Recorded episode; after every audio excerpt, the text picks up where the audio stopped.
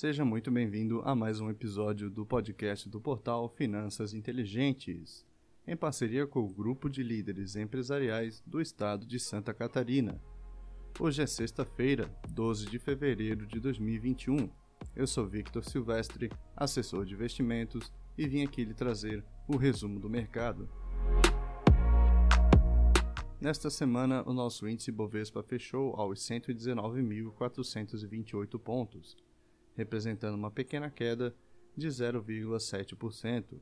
Já o IFIX, o índice dos fundos imobiliários, fechou cotado no mesmo patamar da semana passada, aos 2.897 pontos. Lá nos Estados Unidos, o índice da Bolsa Americana SP 500 fechou com uma valorização de 1,25%, sendo cotado aos 3.934 pontos. Já o dólar fechou com uma pequena queda de 0,2%, sendo cotado aos R$ 5,37.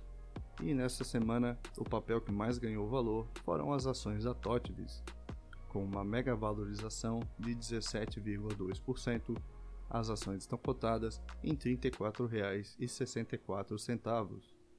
E do outro lado da moeda, a ação que mais perdeu valor foram as da Cielo, com uma forte queda de 12,65%.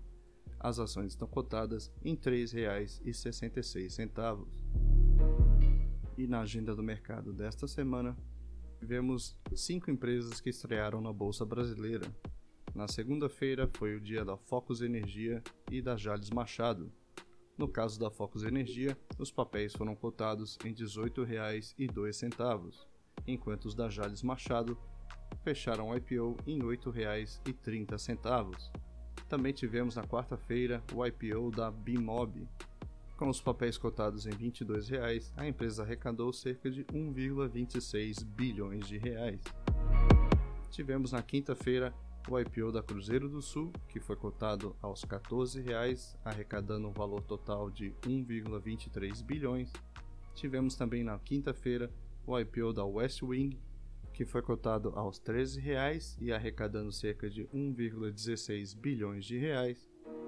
E para fechar, tivemos na sexta-feira o IPO da Ocean Pact cotado aos R$ 11,15. A empresa arrecadou na oferta primária cerca de 1,22 bilhões de reais. E agora nas notícias do cenário interno, na política, o auxílio emergencial domina o debate depois de cobranças mais explícitas do comando do Congresso ao presidente Jair Bolsonaro. A urgência determinada pelo presidente atrapalha os planos do Ministério da Economia de incluir medidas de austeridade fiscal como contrapartida. Isso porque essas medidas tomam mais tempo de debate e enfrentam resistência no Congresso. As atenções também seguem voltadas para a nova rodada de pagamentos do auxílio emergencial. De acordo com o Estadão, devem ser concedidos mais quatro parcelas de 250 reais a 19 milhões de famílias que recebem o Bolsa Família e mais 11 milhões de informais. O benefício seria concedido entre março e junho e teria um custo total de cerca de 30 bilhões de reais. E o IPCA cresceu 0,25% em janeiro, pouco abaixo da mediana das expectativas dos economistas, que era de uma expansão de 0,31%. Depois de uma novela de 30 anos, a tão sonhada autonomia do Banco Central foi aprovada nesta semana pelo Senado. Segue agora para ser sancionada pelo presidente Jair Bolsonaro e que deve ser aprovada já nas próximas semanas. Nas notícias do cenário internacional, uma comissão da Câmara do Representante dos Estados Unidos aprovou 593 bilhões de dólares em benefícios à população. Uma grande parte do valor é formado pelos cheques de 1.400 dólares do pacote de estímulos.